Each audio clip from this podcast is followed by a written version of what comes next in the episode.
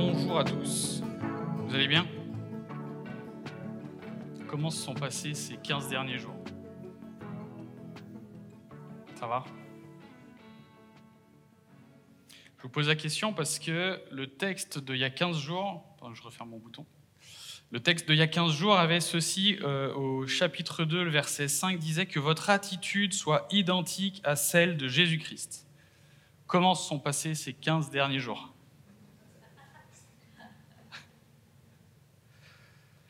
Bon, on va pas ramasser les copies, évidemment, mais c'est pour vous montrer l'importance euh, du moment euh, qu'on est en train, le, le passage qu'on est en train de lire, qui est particulièrement important dans cette, lettre, aux Philippiens.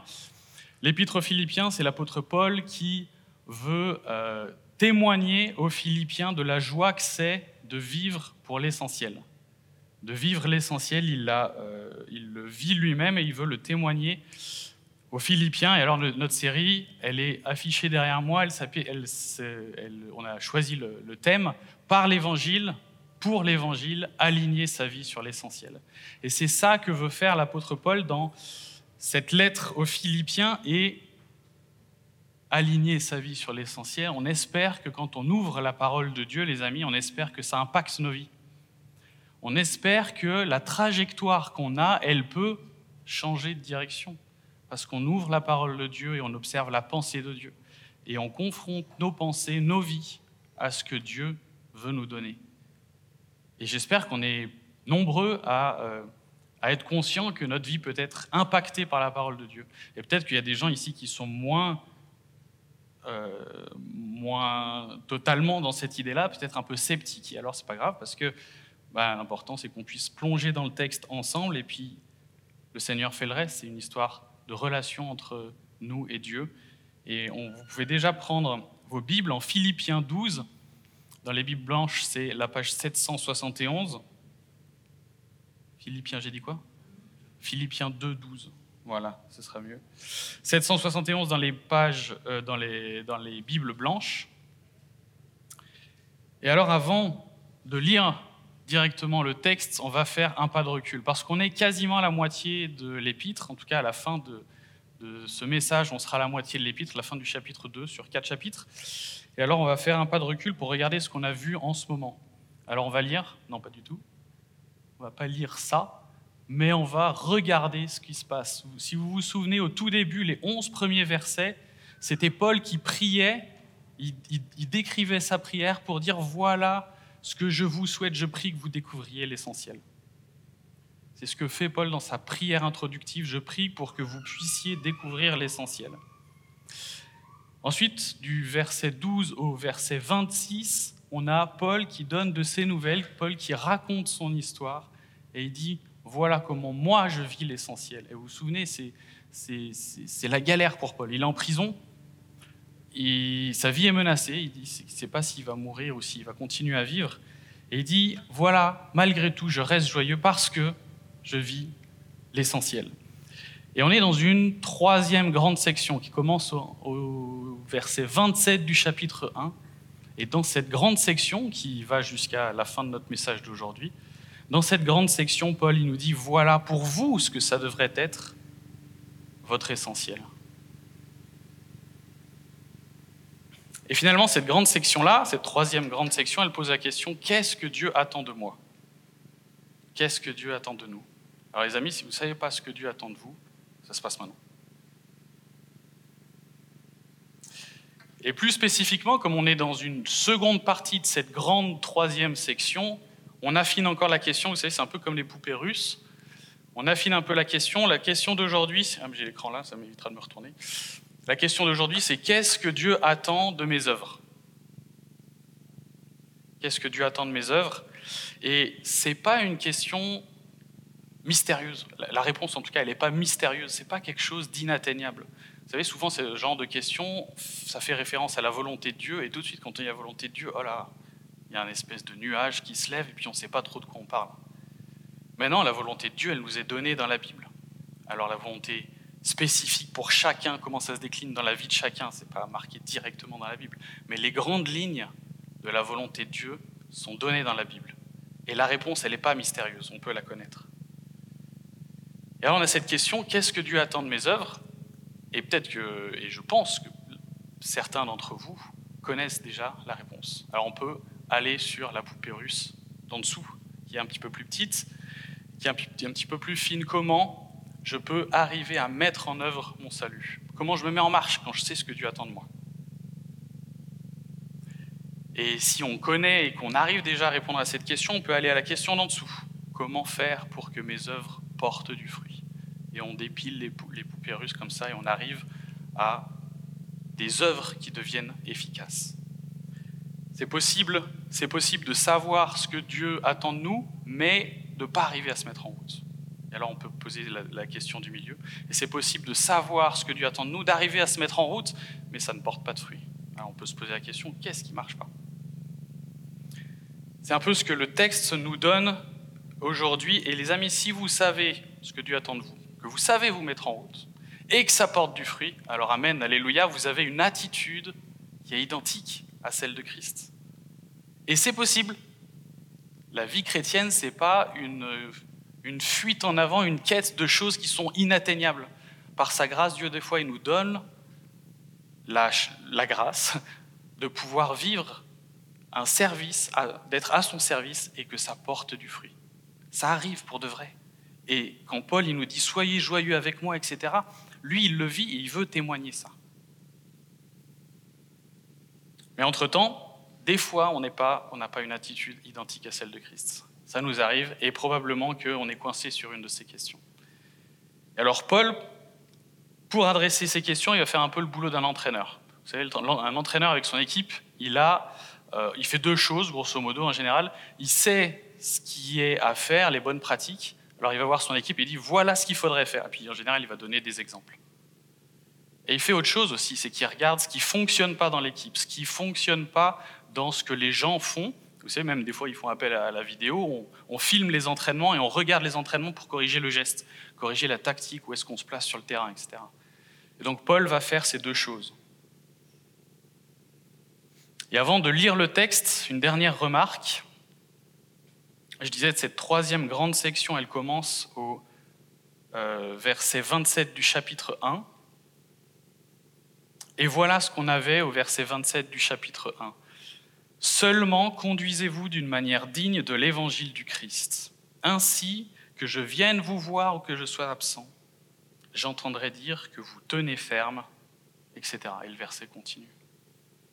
Ça, c'est la partie où Paul nous dit dans votre vie chrétienne, voilà quelle attitude il faudrait avoir. Et regardez maintenant ce qu'il nous dit en 2.12, le début de notre texte. Ainsi, mes bien-aimés, vous qui avez toujours obéi, non seulement quand j'étais présent, mais bien plus encore maintenant que je suis absent, mettez en œuvre votre salut avec crainte et profond respect. Vous voyez comme ça résonne les deux? Paul, ce qu'il fait en gros, c'est qu'il dit que je sois absent ou que je sois présent, voilà à quoi doit ressembler votre vie chrétienne. Premièrement, conduisez-vous d'une manière digne de l'évangile, et ça c'est la partie par l'évangile, pour reprendre les thèmes de notre série. Et deuxièmement, que je sois présent ou que je sois absent, mettez en œuvre votre salut. Et c'est la partie pour l'évangile de notre série. Alors on va lire le texte, et euh,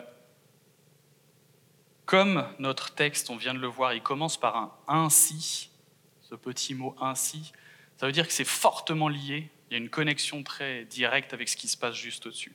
Et comme ce qui se passe juste au-dessus, c'est Philippiens 2 à 11, et c'est ce qu'on appelle l'hymne en l'honneur de Christ, c'est un passage absolument unique, fabuleux, qui parle de Christ, de son humiliation et de son exaltation. Et notre texte vient juste après. Alors on va commencer la lecture déjà euh, un petit peu au-dessus, à partir du verset 5. Et je lis la parole de Dieu. Que votre attitude soit identique à celle de Jésus-Christ. Lui qui est de condition divine, il n'a pas regardé son égalité avec Dieu comme un butin à préserver, mais il s'est dépouillé lui-même en prenant une condition de serviteur, en devenant semblable aux êtres humains. Reconnu comme un simple homme, il s'est humilié lui-même en faisant preuve d'obéissance jusqu'à la mort, même la mort sur la croix. C'est aussi pourquoi Dieu l'a élevé à la plus haute place et lui a donné le nom qui est au-dessus de tout nom, afin qu'au nom de Jésus, chacun plie le genou dans le ciel, sur la terre et sous la terre, et que toute langue reconnaisse que Jésus-Christ est le Seigneur, à la gloire de Dieu le Père. Ainsi, mes bien-aimés, c'est notre texte, ainsi, mes bien-aimés, vous qui avez toujours obéi, non seulement quand j'étais présent, mais bien plus encore maintenant que je suis absent, mettez en œuvre votre salut avec crainte et profond respect. En effet, c'est Dieu qui produit en vous le vouloir et le faire pour son projet bienveillant. Faites tout sans murmure ni contestation afin d'être irréprochables et purs, des enfants sans défaut au milieu d'une génération perverse et corrompue. C'est comme des flambeaux dans le monde que vous brillez parmi eux en portant la parole de vie. Je pourrais alors être fier le jour de Christ de n'avoir pas couru ni travaillé pour rien.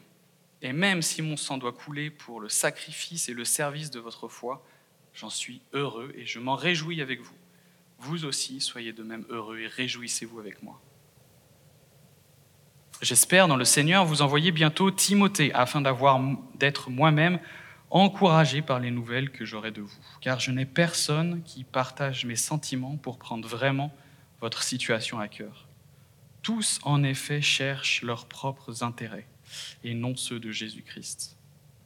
Vous savez que Timothée a fait ses preuves en se consacrant au service de l'Évangile avec moi, comme un enfant avec son Père. J'espère donc vous l'envoyer dès que je serai au clair sur ma situation. Et j'ai confiance dans le Seigneur que moi aussi, je viendrai bientôt. J'ai cependant estimé nécessaire de vous renvoyer mon frère Épaphrodite, mon collaborateur et mon compagnon de combat que vous aviez envoyé afin de pourvoir à mes besoins. Il désirait vous revoir tous et se tourmentait parce que vous aviez appris sa maladie.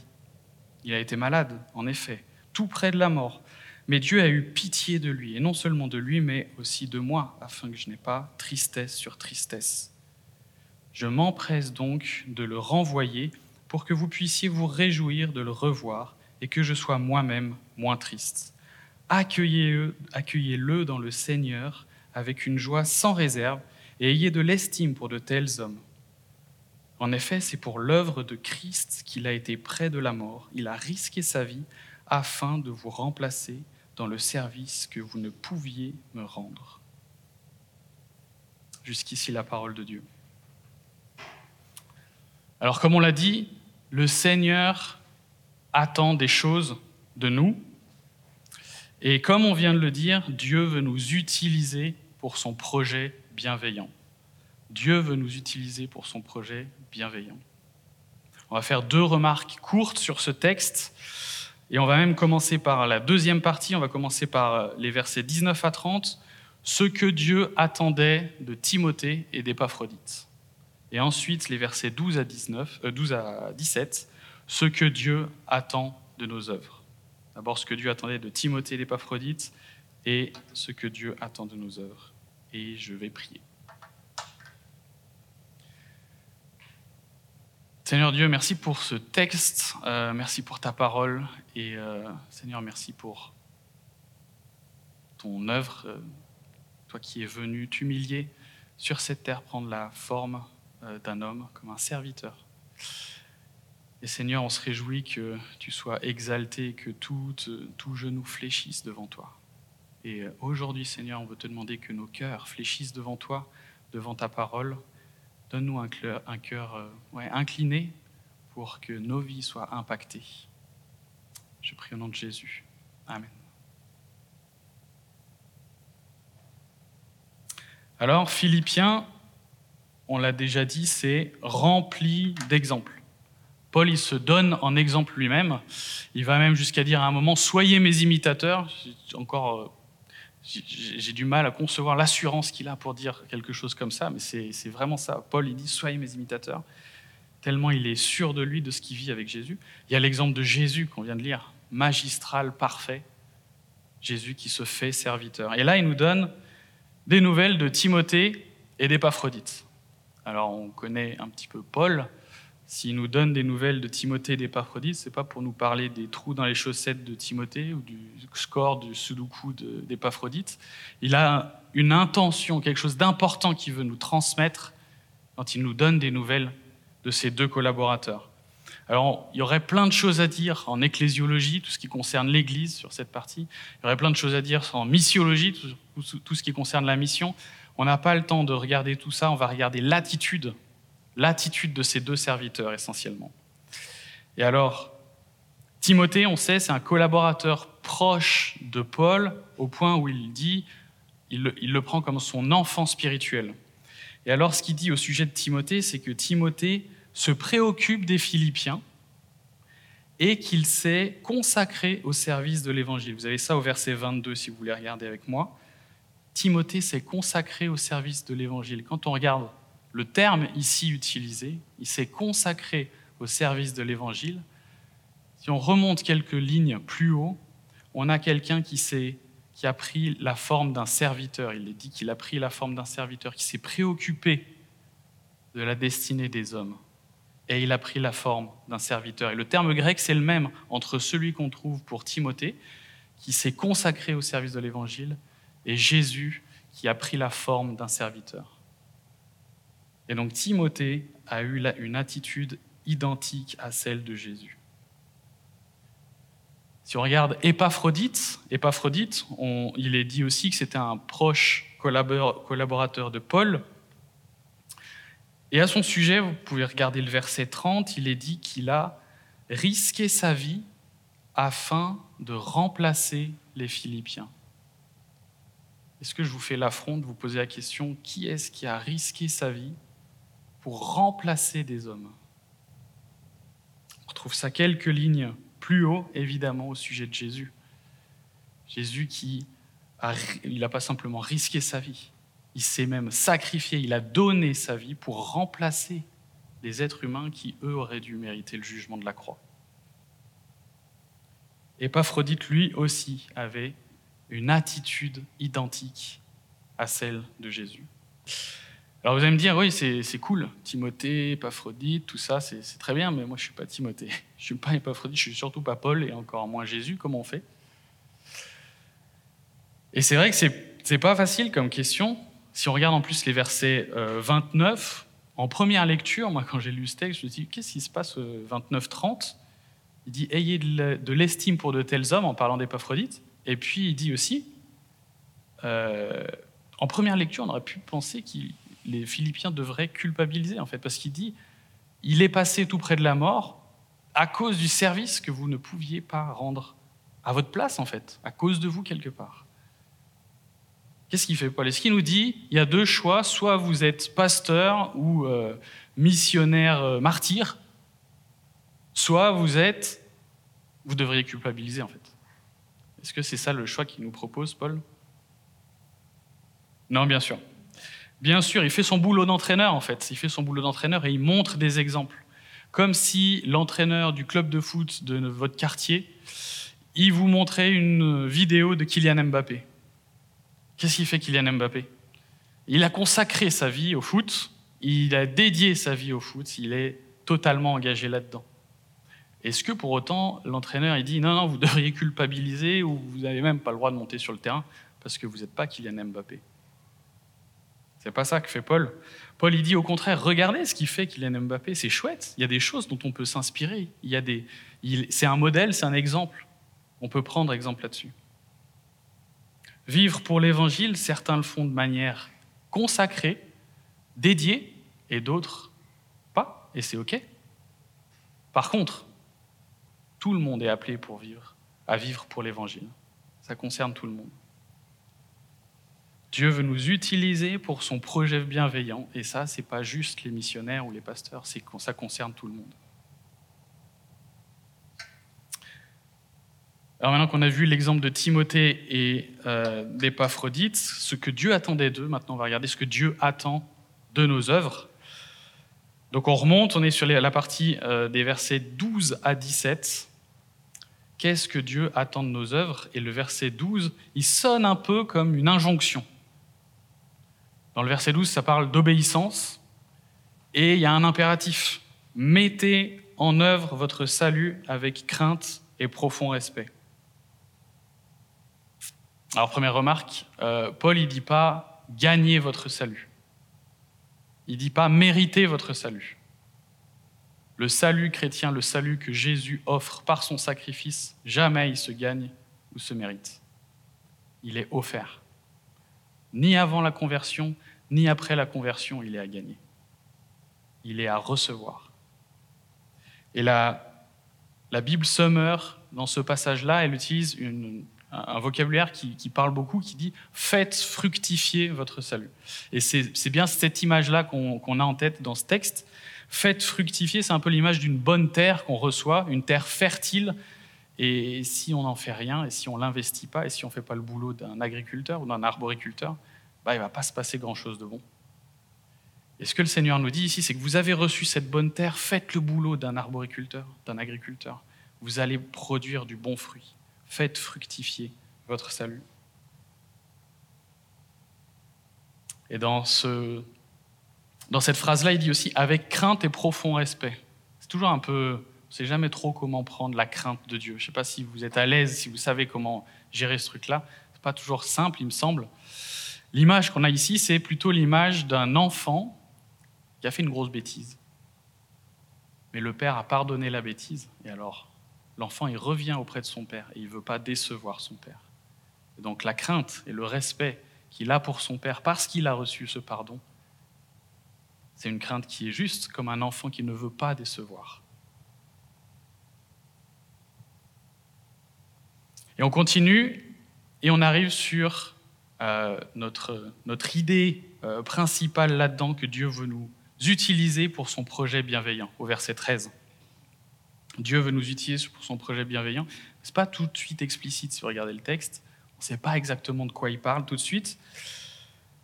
Et alors, on va, on va faire euh, des pointillés sur le texte. C'est un petit peu comme si, au verset 12, il nous dit Mettez en œuvre votre salut, verset 13, pour le projet bienveillant de Dieu, verset 14, c'est-à-dire, et là, il rentre, il donne le détail Mettez en œuvre votre salut pour le projet bienveillant de Dieu, c'est-à-dire faites tout sans murmure ni contestation, afin d'être irréprochables et purs, des enfants de Dieu sans défaut au milieu d'une génération perverse et corrompue. C'est comme des flambeaux dans le monde que vous brillez parmi eux en portant la parole de vie.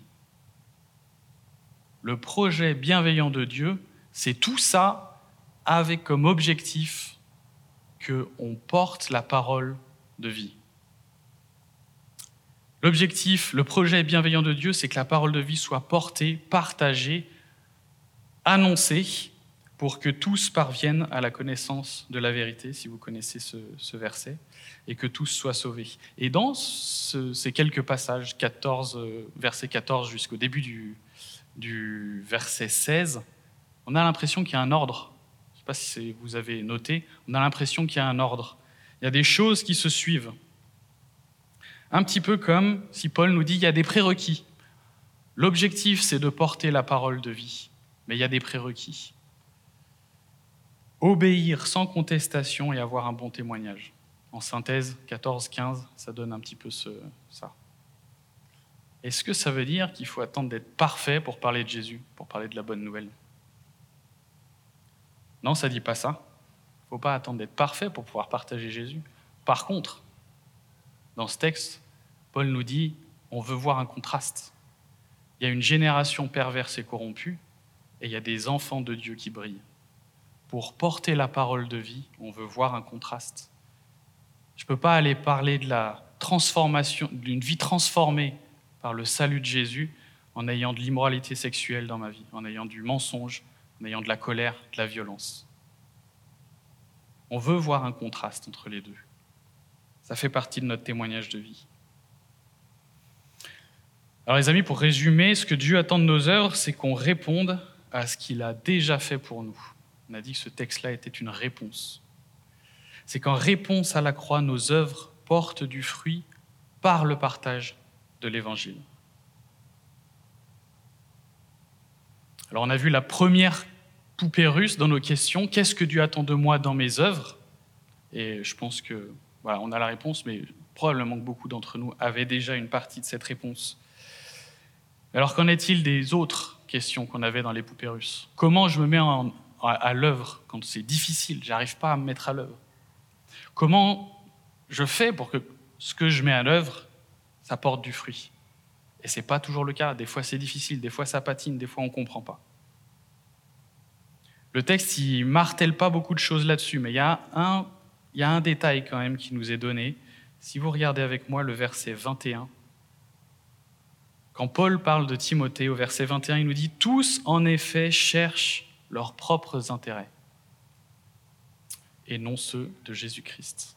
Tous cherchent leurs propres intérêts et non ceux de Jésus-Christ. En fait, Paul, il est à Rome, dans sa prison, il se dit je m'intéresse aux autres chrétiens, aux Philippiens, qui s'intéressent aux affaires de Christ avec moi. Il regarde autour de lui, il n'y a que des gens qui sont centrés sur eux-mêmes. Ah mince, il n'y a que Timothée qui, qui répond à, ce, à ça. Et regardez ce que fait Paul en fait dans ce texte. Si on reprend notre slide de tout à l'heure, on a les, les débuts 1.27 et 2.12, et regardez, il prend pas. Voilà. Regardez le parallèle qu'on a entre le verset 2.4 et 2.21.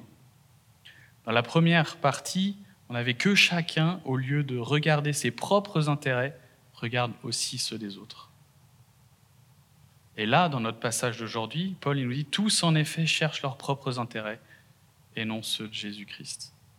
Un petit peu comme s'il nous fait clignoter une lumière et nous dit Où sont nos intérêts?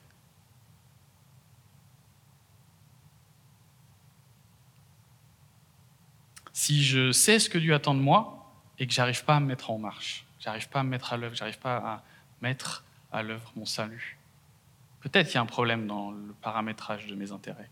Et ça vaut le coup de visiter cette question-là.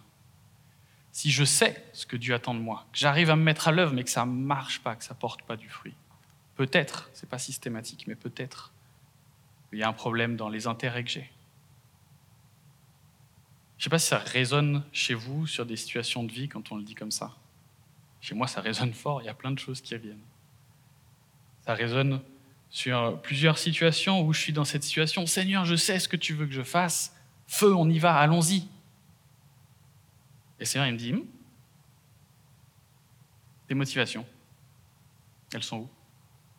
Tes intérêts, ils sont, ils comment? Ils sont où? Et alors, euh, je vois que ça porte pas le fruit que j'aimerais. Alors je dois revenir au pied de Jésus en disant Seigneur, pardon. Pardon parce que mes intérêts sont passés d'abord. Pardon parce que mon confort, mon plaisir, mon épanouissement, ma sécurité, tout ça s'est passé avant. Et le Seigneur, il pardonne. Et plus que ça, le Seigneur, et ça on le voit à plusieurs endroits dans la Bible, c'est merveilleux, le Seigneur, il nous relève. Là où nous sommes particulièrement défaillants, le Seigneur, il nous relève. Regardez avec moi le verset 13. En effet, c'est Dieu qui produit en vous le vouloir et le faire pour son projet bienveillant. Comme si le Seigneur, il voyait à quel point on peut être défaillant dans certains endroits. Et il dit, là, je vais, je vais les aider, je vais les relever. La providence de Dieu, elle va jusque-là. Elle vient nous soulever, nous, nous, aider là où nous sommes particulièrement défaillants. Produire le vouloir et le faire, se dire être opérant en nous, travailler en nous. Alors est-ce que finalement on n'est que des est-ce qu'on n'est que des pantins? Il y a la volonté divine qui vient, qui s'impose à nous et on exécute simplement la volonté divine. Ben non. Ce texte, il fonctionne avec Paul nous donne un impératif, il dit mettez à l'œuvre votre salut. Donc c'est quelque chose qui vient de nous et qui doit partir dans cette direction. C'est mes pensées à moi, elles ont d'abord été transformées parce que le Seigneur est venu appliquer dans mon cœur. Alors c'est un peu difficile. Moi, je trouve que c'est un des sujets les plus difficiles dans la vie chrétienne, c'est de savoir quelle est la part que moi je dois faire et quelle est la part où je dois débrayer et laisser le Seigneur faire. C'est vraiment difficile ça dans la vie chrétienne. Je ne sais pas s'il y a des experts ici, mais moi je ne suis pas du tout expert là-dedans. Mais on peut, et si on regarde en plus cette question-là avec euh, cette question de l'intérêt, on nous a, à l'écran là la petite lumière qui s'allume, où sont nos intérêts?